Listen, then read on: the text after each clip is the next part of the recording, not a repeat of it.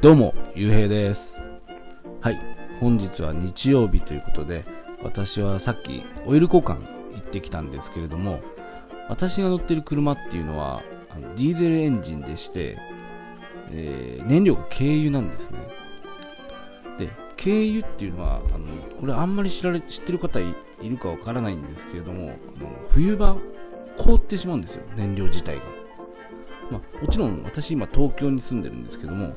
東京で凍るってことはないんですけれども私の移住する町山形県小国町豪雪地帯なんですね。相当寒い地域なんですよ。間違いなく凍ってしまうんですね。で実はあのこういう東京で売られてる軽油とあのその雪国に売られてる軽油って種類というか規格が違うんですね。雪国に売られてる軽油っていうのは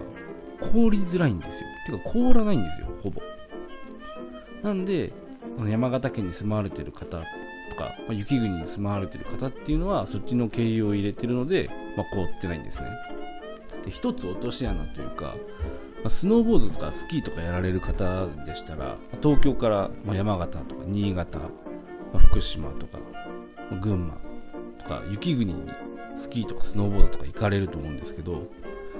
その軽油乗ってる方でこっちでガソリン満タンにしていってあっちにその雪国に行く雪山に行く。で雪山に行って、まあ、半分とか半分ちょっと以下ぐらいになって、まあガソリン入れないと思うんですよね。その少しその半分ぐらいでしただったら。乗ってった車に入ってる燃料っていうのは東京で入れてるものなので凍ってしまうんですよ。なので対策としてはちで入れ満タンで入れてってあっちで半分になったとしてもあっちの